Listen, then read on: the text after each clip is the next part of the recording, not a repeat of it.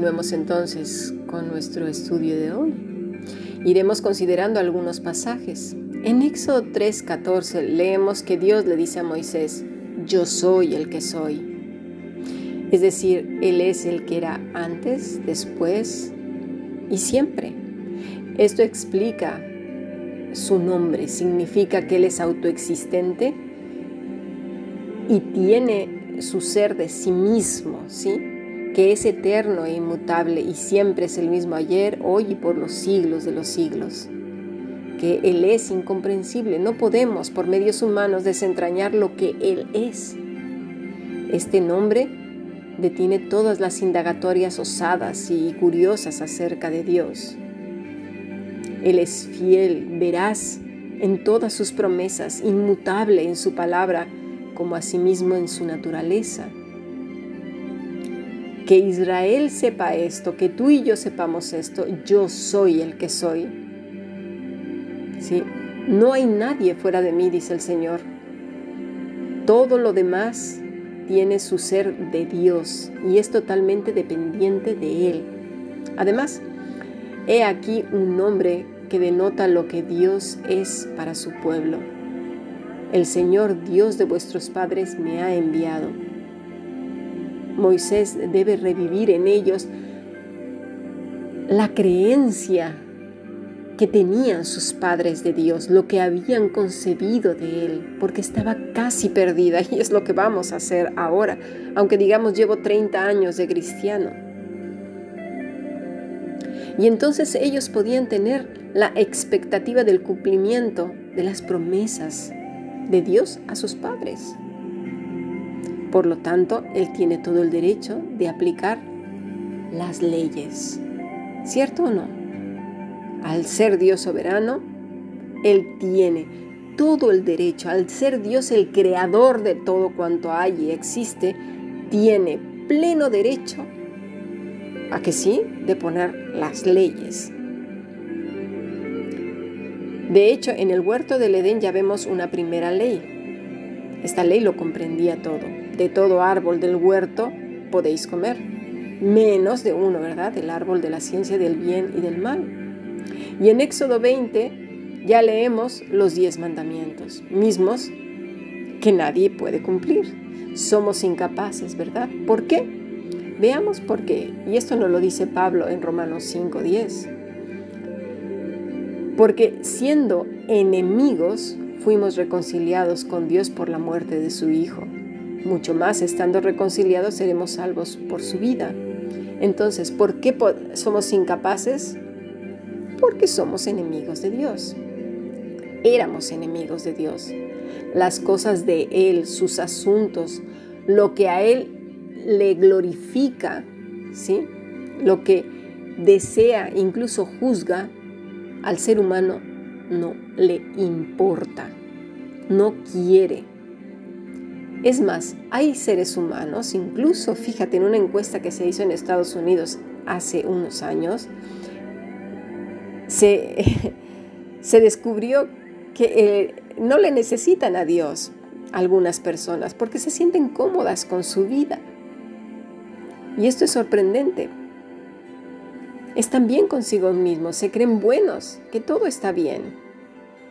Pero bueno, vamos a volver a Éxodo 20. Recordemos que nos guste o no, lo acepte quien lo acepte o no, nos regimos por unas normas y unas leyes. Todo lo que existe, cuanto existe en la tierra y fuera de ella, se rige por leyes, porque es cuestión divina, refleja lo divino, ya que todo lo que sale de las leyes crea caos. Todo lo que se sale fuera de una ley crea caos, confusión, error y desastre. Y esto también es aplicado al hombre. Por ejemplo, si te sales de las leyes de tránsito, ¿qué estás haciendo? Delinquiendo. Si te sales de las leyes de protección y cuidado de la vida y matas, ¿qué estamos haciendo? Delinquiendo. Si descompones las leyes, por ejemplo, naturales del agua y haces otra cosa y te la bebes, los resultados pueden ser devastadores. Y así con todo, todo, todo. Piensa en la rotación de la Tierra. o el sistema solar fuera de control. ¿Qué sucede? Caos, ¿verdad? Destrucción. Pues piensa en un humano insensato que cree que estar fuera de la ley no pasa nada. Aunque diga que esté haciendo cosas buenas, ignora la ley de Dios. Por completo, es enemigo por naturaleza del Señor. Eso es tan tonto como creer que un asesino serial ande suelto por la calle diciendo que no pasa nada, que no ha hecho nada malo, que la gente está loca por juzgarlo, que no necesita abogado porque total, ha dejado más oxígeno para la demás gente, está contribuyendo a la reducción de población. Bueno, y tú puedes decir, es que yo no soy un asesino serial, yo no soy así, yo soy más bueno. El asunto no es eso, es que ni tú ni yo hemos puesto las leyes, sino Dios. Él es el que determina la culpabilidad del hombre. Por tanto, todos somos delincuentes seriales. Dios no miente por cuanto todos pecaron. Todos. Hemos transgredido la ley de Dios una y otra y otra y otra y otra y mil veces más su ley. Por lo tanto, somos delincuentes seriales. Ayer leí el caso de un jovencito salvadoreño que planeaba la muerte de su familia y comenzó con la hermana menor de nueve años. Afortunadamente lo pillaron a tiempo. Ingresó en prisión con dos cadenas perpetuas. Y él decía que no encontraba dónde estaba lo malo, porque su hermana era una envidiosa. El pecado eso hace con nosotros. Hace que nosotros juzguemos nuestro bien y nuestro mal en la medida de nuestras uh, creencias personales. Pero Dios es el que establece las leyes. Imagínate al agua estableciendo sus propias leyes personales. No existe, eso no existe. O el planeta pensando por sí mismo y creando sus propias leyes. Dios dice que la paga del pecado es muerte. No hay escape. No hay justificación. No hay decir yo hice menos que él o aquella. Esto no es jugar a la casita. Son leyes establecidas. Por eso el hombre actúa así, porque es enemigo de Dios. Y los enemigos siempre, siempre, siempre presentarán hostilidad. El simple hecho de minimizar nuestra culpabilidad ya es un signo de hostilidad y desprecio por quien está aplicando la ley. Es decir, si tú dices es que yo no soy tan malo como aquella o como él, es que yo no le hago tanto como aquella o como él, ya estás prestando o presentando hostilidad a las leyes divinas. ¿Lo entendemos? A veces, cuando hablamos, no nos damos cuenta que nuestro corazón está revelando cómo vemos la ley de Dios. Hacemos lo grande, pequeño. Y en este gran caso, lo grande es Dios mismo y sus leyes establecidas. Pero las hacemos pequeñas para justificar nuestros pecados, nuestros delitos. Porque querámoslo o no, somos delincuentes seriales. Todos los días pecamos.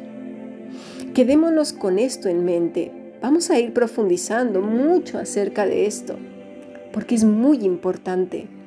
Hoy en día estamos viviendo la presentación de un evangelio barato. Y esto es muy peligroso. Porque si nos encontramos minimizando nuestros pecados diciendo, bueno, yo no soy tan malo, querámoslo o no, estamos minimizando la ley de Dios y presentando hostilidad ante su mandato. Y esto sí que es un asunto delicado. Vamos a ir viendo poco a poco. No, no saques deducciones antes de tiempo. Nos faltan muchas lecciones. Pero por ahora quédate con esta meditación. si, si es que creemos en lo que Dios dice por cuanto todos pecaron, entonces somos delincuentes. Necesitamos urgentemente a Dios. Porque todo delincuente en esta tierra, todo delincuente, y más los cereales, son sentenciados a cadenas perpetuas y en algunos países a muerte. Dios dice que la paga del pecado es muerte. Por lo tanto, la sentencia es muerte. Acerquémonos al trono de la gracia, dependiendo de Él. Y si tú no te has dado cuenta de esta situación tan grave que tienes, medita en ella. Necesitas urgentemente perdón de Dios porque estás a punto de enfrentarte a un juicio del que no hay escapatoria. Cristo es la solución y ya lo iremos viendo más adelante. Perdóname, Señor. Perdóname. Y si tú te has acercado antes a Dios en el nombre de Jesucristo y sigues minimizando